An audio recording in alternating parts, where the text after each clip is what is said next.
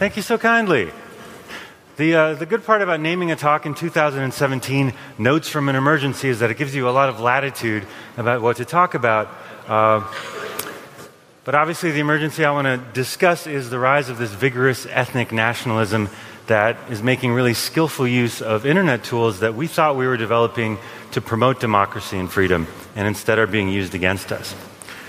Depending on where you live, this might not be any sort of uh, news to you, but in the United States, our moment of shock came last November with the election of Donald Trump. Uh, the final outcome of that election was actually that Clinton got almost 3 million more votes. But because of a bug in the operating system of our democracy, uh, one of the, the long shadows that slavery cast over American history, uh, the Electoral College went to Trump, and so, however reluctantly elected, he is our president. Uh, and our crisis, unfortunately, is your crisis. Not just because America is a superpower, and not just because the phenomenon that Trump represents seems to be broader than just the United States and, and has extended to Europe, uh, but because the internet that you depend on is an American internet, which is a weird outcome. So, Facebook is the social network for Europe. It has 349 million monthly active users here. Google has something like a 94% market share in Germany. The servers of Europe are littered with the bodies of dead and dying social networks that tried to compete and failed. The, the few ones that are still left breathing, like Xing, are being slowly finished off by companies like LinkedIn. Uh, so, in your online life, you are completely dependent on companies that are headquartered in the United States. And so, Trump is in charge in America, and America has all of your data. In fact, it's significantly worse for you than it is for someone like me, a U.S. citizen who lives mostly in America. Uh, because, at least in the United States, we enjoy a semblance of legal protection against arbitrary surveillance by our own government. I know that the NSA is seen as the bad guy, but they're kind of like a lawfully evil bad guy. They have to follow their rules and their procedures. And some of those procedures involve secret courts and warrants and things that protect U.S. persons, as the law puts it, but do not protect you at all. So everyone in Europe is completely and kind of hopelessly exposed. And I think this is an astonishing result. I can't imagine a world where Europe would let itself have its cheese market do- dominated by the United States, for example, or where everybody in Germany was drinking Coors Light or some other shitty American beer. Uh, and, you know, we've had examples like Airbus, where Boeing was becoming a dominant manufacturer of airplanes, and Europe collectively decided that we have to have a competitor, and so they funded. Uh, with great American complaining, a viable competitor, and now you make aircraft too, and, and, and have your own, uh, your airplanes. We even have farms in Western Europe. Even though, from an economic point of view, it's not the optimal use of a first world economy, but we know that, you know, farms are much more than just economics. It's something to do with national identity. It preserves the landscape, it preserves national security and food security, and it gives us a shared sense of who we are. But when it comes to the internet, Europe basically did nothing. It didn't put up a fight. It just ceded the ground entirely to American companies and now we're confronting a crisis over which we have really very little leverage. So the status quo in May of 2017 looks kind of like this there are five internet companies Apple, Google, Microsoft, Amazon, and Facebook. Together, they have a market capitalization that is just short of $3 trillion. Bruce Schneier has called this arrangement the feudal internet. Part of it is due to these network effects that make growing big beneficial, but a lot of it is driven by the problem of security. If you want to work online with any measure of convenience and safety, you have to choose a feudal lord who is big enough to protect you.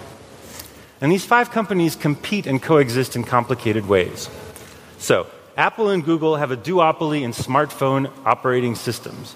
Android has 82% of that market, iPhone 18%. Google and Facebook have a duopoly in online advertising. Half of that revenue in that lucrative industry goes to them, and it's growing in total at about 16% a year. All of that growth is being captured by Google and Facebook. So they're very quickly pushing everybody else out of online advertising. Apple and Microsoft have a duopoly in desktop operating systems. It breaks down something like 9 to 1 in favor of Windows. Uh, there are also, I think, three people who use desktop Linux, and they are probably in this room today. Um, uh, three companies Amazon, Microsoft, and Google dominate cloud computing. Amazon Web Services has 57% adoption, Azure has 34, and Google 15. And outside of China and Russia, Facebook and LinkedIn are the only social networks at scale. LinkedIn has survived by selling itself to Microsoft. Outside of Russia and China, Google is the world's search engine. So that's the state of the feudal internet, leaving aside the court jester, Twitter, which occupies a strange kind of niche role as the chat room for the internet. Google, in particular, has come close to realizing a nightmare scenario we had in 1998 that a vertically integrated internet would be controlled by a single monopoly player. Google runs its own physical network, it builds phone handsets, develops a laptop and a phone operating system, it makes the world's most widely used web browser, it runs a private domain name service, is a PKI certificate authority. It has photographed nearly all of the public spaces on the planet and it handles much of the world's email. But because it is run by more sympathetic founders than Bill Gates, and because it builds better software than early Microsoft was, uh, and because it's built up a lot of social capital around that early don't be evil motto, we've kind of given it a pass. It has a nice booth out here, and, and, and I'm sure they're friendly. Uh, it is an open question whether it is even possible to keep large data collections secure over time. Right now, it looks like the answer might be no. But if defense at scale is possible at all, clearly the only way to do it is by pouring millions and millions of dollars into hiring the best people to form security teams to defend it. Data breaches at the highest levels have shown us that the threats are real and they're ongoing. And for every breach that we know about and have heard about in the press, there are many that we're only going to hear about years from now. But a successful defense against these threats also increases our risk if you pile up enough treasure behind the walls, then you're going to eventually attract somebody who is good enough to climb those walls and get at it. The feudal system makes the internet more brittle because it makes sure that when a breach finally happens, the results will be disastrous. Each of these companies, with the important exception of Apple, has made aggressive user surveillance central to their business model. And this is a dilemma of the feudal internet as well.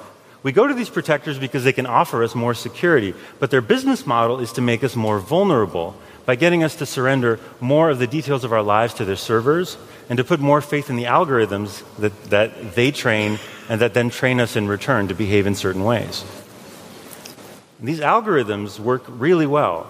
And despite attempts to convince us otherwise, it's clear that they work just as well in politics as they do in commerce. And so, in our eagerness to find protection online, we found that this feudal internet is changing our offline world in these very unanticipated and unwelcome and scary ways.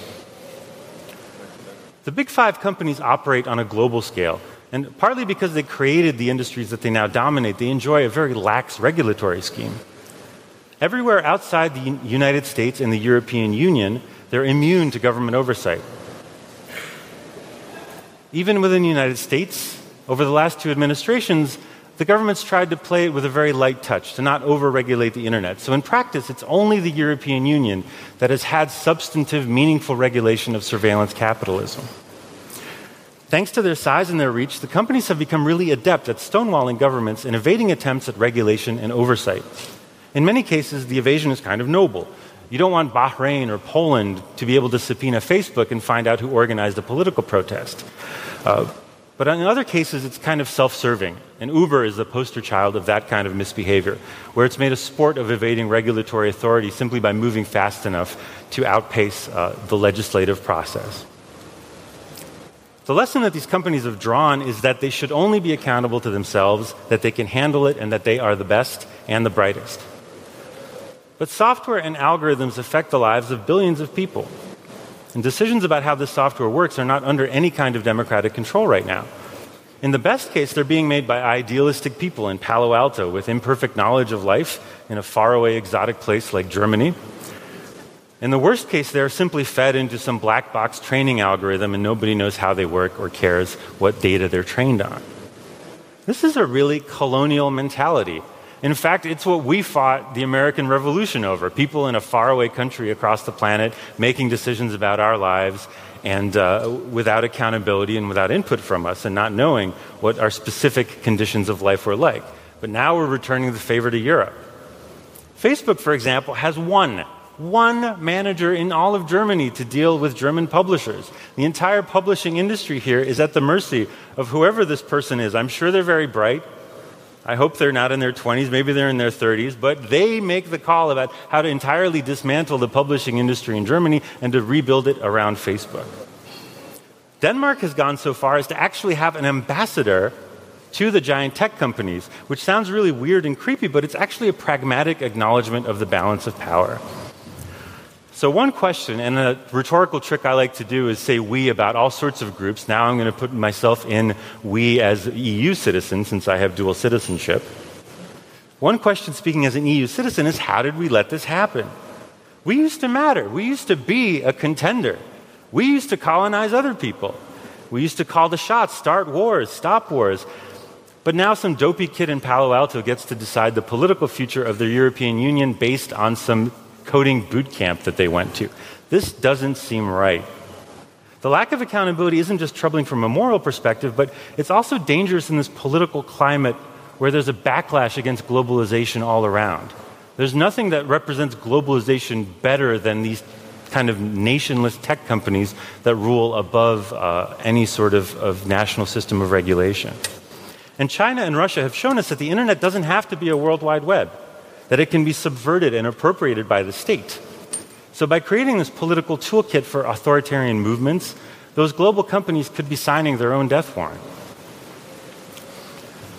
Given this, this scary state of the world with ecological collapse waiting for us on the one hand and a population that is sharpening its figurative pitchforks on the other, an important question is how is this globalized and unaccountable tech industry seeing its own mission? What does it want? Where does it think it's going? Where is it spending all of this money? What is the plan? And the honest answer I have for you today is rocket ships and immortality. That is the two pronged plan of Silicon Valley. The best minds in Silicon Valley are preoccupied with a science fiction future that they consider their manifest destiny to build. Jeff Bezos and Elon Musk are racing each other to Mars. Musk gets most of the press, but Bezos is now selling $1 billion a year in Amazon stock to fund Blue Origin, his, uh, his space company. Investors over the last five years have put over $8 billion into space ventures as part of a push to export our problems from Earth out into the broader solar system, where they will presumably be easier to solve. As happy as I am to see Elon Musk and Jeff Bezos fired into space, I'm not sure that it's worth the price that we're paying. Our cohort of tech founders is starting to feel the chill breath of mortality as they drift into middle age. And so, part of what is driving this push into space is a more broad concern with what they call existential risk. Musk thinks that we may be living in a simulation. He's, in fact, quite convinced of it. He's hired two people to hack into it, which, if you believe it honestly, is a really, really rude thing to do. Because I'm using the simulation, you are as well, and if someone seg faults it, we're all done. So if you believe this, please don't hire hackers to try to break it. But he believes it and he's done so for reasons that remain opaque to me. Peter Thiel, unfortunately imported from here in Germany, has built a survival bunker for himself and close friends in New Zealand. Uh, OpenAI, which is a religious, religious cult disguised as a research institution, has received a billion dollars in funding to forestall the coming robot rebellion. But of course, the biggest existential risk is death. And a lot of money is going to make sure that our big idea men don't expire before the world has had the full measure of their genius. Google Ventures started the very secretive life extension startup Calico, which had $1 billion to begin with. Google is now losing $4 billion a year on so called moonshots, which include all their life extension projects. They employ Ray Kurzweil, who honestly believes that we are still on track for singularity and therefore immortality by the year 2045. Larry Ellison has put $350 million towards anti aging research as if the world needed an immortal Larry Ellison. People are very eager to make death an opt out experience. Now, I'm no fan of death. I want to be very clear. I don't like the time commitment, I don't like the permanence. A number of people I love very dearly are dead, and it has strained our relationship. But at the same time, I am not convinced that a civilization that is struggling to cure male pattern baldness is capable of taking on the Grim Reaper. And if we're going to worry about these existential risks, I propose that we address the two existential risks that already exist and we know for a fact are real, which are global nuclear war and climate change. But these real and difficult problems are messy. Tech culture prefers to pick more difficult abstract problems that haven't been sullied by any sort of contact with reality. So they worry about how to give Mars an Earth like climate rather than how to give Earth an Earth like climate.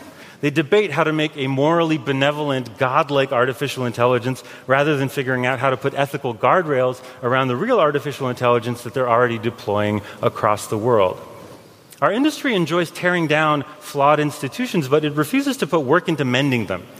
Their runaway apparatus of surveillance and social control is making them a fortune, but in the process, it's destroying everything around it. And all they can think about is the cool toys that they'll spend that money on. The message that's not getting through to Silicon Valley is the same message that you heard from your mother over and over again. You don't get to play with the new toys until you clean up the mess you've already made. But the circumstances that have given the tech industry all this power are not going to last long. There is a limited time in which the small cast of tech nerds who hold power will have the latitude to make decisions that shape the world. And by wasting the talents and the energies of some of the smartest people on fantasy role playing, we're ceding the ground to a more practical group of successors, some truly scary people who will put their inventions to use in a ruthless and much more practical manner. So, to recap, the internet has centralized into a very few hands. We have an extremely lucrative apparatus of social control, and it's being run by chuckleheads. And the American government is also being run by chuckleheads. The question everybody is worried about, the $64 million question, what happens when you put these two chuckleheads together? For many Americans, the election was a moment of profound shock. And it wasn't just the policies of Donald Trump, but it was the person of Donald Trump, this deeply irresponsible, obscene human being who was being handed power that he could never hope to responsibly exercise. But there was no change of course when this happened, either at Facebook or at Google. They had an emergency staff meeting, but it was only to placate uh, concerned employees that worked there. No one in the press or at these two companies had the courage to say honestly, we really fucked this up.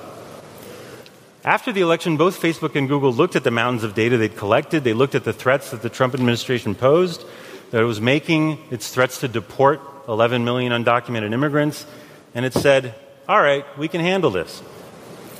But the people who did care were tech workers.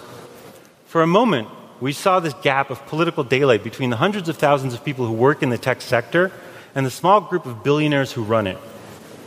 While the latter filed into this famously awkward meeting with Trump up in his golden tower at a table with his children, uh, wearing neckties that they had found in drawers that clearly hadn't worn since their high school days, uh, workers began organizing and the first thing they organized around was a simple but very effective pledge that they simply would refuse to work on anything like a Muslim registry. This was a small gesture in the grand scheme, but it represented the first collective action by tech workers around a political agenda that I remember that was outside of just the tech sphere. And it was also the first time I can remember where tech workers were organizing against the wishes of their management. A forest of new organizations sprung up around this time. I started one myself called Tech Solidarity. So I started traveling around the country and holding meetings with tech workers in big cities. I had no idea what I was doing, other than that there was this window of time in which it was important for us to act, and we had to do something. And that feeling of momentum continued when Trump took office. The Women's March brought 5 million people out onto the streets. America is not a place where you often see mass street protests, but this was exceptional. And you saw things including three generations of women, grandmothers, mothers, and daughters, all marching hand in hand for the same thing. It was extraordinarily moving. And hard on the heels of this came the travel ban, this executive order that was astonishing not just in its cruelty. Families were split apart at the airport. In one case, a nursing baby was physically pulled from its mother, like in, in a bad Dickensian melodrama. For a week or two, lawyers were camped out at airports. They were working frantically, sleeping little, with this spontaneous effort to bring those lawyers supplies, to get them funding, to do anything we could to help. We had a rally in San Francisco that raised $30,000 from a room of just over 100 people. The organizations we were raising the money for couldn't even send a representative. They were so busy trying to fight the legal fight, but it didn't matter. The tech companies did as little as they could get away, to get did as little as they possibly could in this period uh, to placate their employees. Facebook, for example, has the special safety check feature If there's something going on and, and you're worried about someone's well being, they can go onto Facebook, and when the feature is activated, they can say, I'm all right. But they chose not to turn this on at airports, even though people were waiting for hours to find out if people had been let through immigration or not. They promised what they could to do to help their own affected workers, but that was about the extent of it. The employees, however, were electrified. It looked like not only visitors but permanent residents to the United States are going to be barred from living there. And Google employees, of all people, staged a walkout they had the support of their management, and Facebook, of course, competing with Google, not wanting to be left behind, decided to hold its own walkout, but they turned it into a town hall meeting, and then they made sure it was confidential so that no one could hear about it. But they had their own secret protest. Uh, and immediately you saw effects. As soon as there was the slightest pressure on management, management relented. Google released official statements. Uh, Mark Zuckerberg penned an exquisitely woolly letter about how he was just so sad that things had gotten as bad as they were. People even briefly got mad at Elon Musk, who's normally a darling of the tech industry, for his failure to resign from the President's Advisory Council. And they got Travis Kalanick, who is not the world's greatest human being, to resign from it under pressure. And then after that, eh, not much happened. The tech workforce had gotten a taste of its own power. Its smallest efforts at collective action had resulted in immediate success, and so they just went back to work. The worst of Trump's travel ban was blocked by the courts, and we moved on. The initial shock had kind of gone away, and this American discomfort with prolonged and open disagreement had kicked in. When I started trying to organize people in November, my theory was that tech workers were the only way to apply leverage against these giants.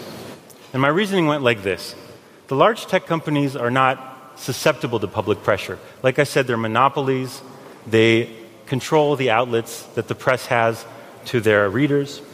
At Google and Facebook, shares are structured in such a way that the founders will always have the controlling vote. You can't boycott them because you're not even their customer. The only people left are the tech workers. They're expensive to hire, they take a long time to train, they have a lot of options, and they're culturally cohesive. So if you start losing your tech workers, you're in serious trouble as a tech company. Unfortunately, trade unions in the United States are under siege and are not as powerful a force as they are in Europe. There's no union culture in technology. I held a May Day rally in San Francisco, and we got 13 people to come out in total. One woman emailed me later explaining that next time I should hold it on a weekend because then it would be easier to take the time off of work. But we're trying. We're trying. So I'm here to ask for your help. What I think we need to do is connect the tech industry back to reality in a way it hasn't been connected. When communism collapsed in Poland in 1989, I started visiting the country again every eight months or so. And even in the darkest period of the 1990s, it was striking to me to see how the overall standard of living was going up. Suddenly, people had cars and phones and appliances. The gains were uneven, but they were broad. Even farmers and retirees, who were the hardest people hit, finally had access to consumer products that had never been available before. And for all the looting and corruption and inefficiency, enough of the new wealth got through that the broad standard of living rose. And it went up 2.2 times from 1990 to 2010. I'm sure you saw something similar happening in East Germany. It cost a lot of money, but it worked. In the same time period in the United States, I have seen a whole lot of nothing. Despite fabulous technical progress, practically all of it pioneered in our country, there's been a singular failure to bring this prosperity to the average person. A study just out shows that for the median male worker in the United States, the highest lifetime wages came if you entered the workforce in 1967, which is astonishing. People born in 1942 had higher total lifetime earnings than someone who is entering the workforce today. That is the median male worker. And you can see this with your own eyes if you ever visit Silicon Valley. There's a homeless encampment literally across the street from the Facebook headquarters. California has a larger GDP than France. And at the same time, it has the highest poverty rate in America when adjusted for cost of living. And the reason cost of living is high in California is the tech industry hasn't just failed to help raise the standard of its own communities, but it's actually made it too expensive for people who grew up there to continue to live in their own home state. The people who run Silicon Valley, they identify with progressive values. They're not bad people. They worry about these problems just like we do, and they want to help. So, why is this failure to connect? There's a great line by the poet T.S. Eliot that between the idea and the reality, between the motion and the act, falls the shadow. One reason nothing happens is plainly just a culture of tax evasion. There's this folk belief in American business that if you pay your taxes, you're not performing your fiduciary duty to your shareholders and that you're going to be fired as CEO. Apple now has a quarter trillion dollars offshore that it refuses to put into direct productive use in California and in the United States. Apple will sell you a book that is called Designed by Apple in California. It shows every Apple product. It costs $300 but Apple fights its damnedest to make sure it doesn't pay a cent of taxes that it doesn't have to in the state of California that it is so proud of designing in. And you in the EU are all too familiar with these tax evasion strategies. And a second reason that good intentions just don't translate is that capitalism, and especially venture capital, just doesn't work well when there's too much income inequality. The richest 20 people in technology control a fortune that is half a trillion dollars. That is personal wealth. That's not even the money they control running their companies.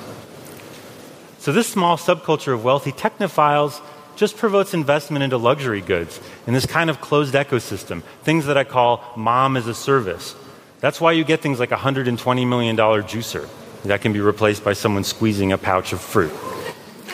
We get the worst of both worlds. We get the inefficiency of a command economy because that's what this is, but we also get the total absence of a safety net of laissez faire capitalism.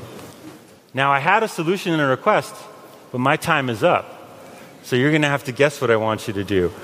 Mostly regulate, regulate, regulate, regulate the hell out of us. Regulate data retention. The EU is the only agent that has both the independence, the will, and the ability to affect these tech companies.